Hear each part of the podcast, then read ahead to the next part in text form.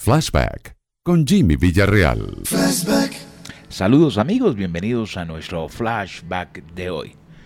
El tema Heaven con Brian Adams en un día como hoy, en el año de 1985, llevaba dos semanas consecutivas dominando el listado de popularidad en los Estados Unidos, mientras Hugh Lewis and the News debutaba en el puesto número 46 con el tema The Power of Love. Aquí está en nuestro flashback de hoy.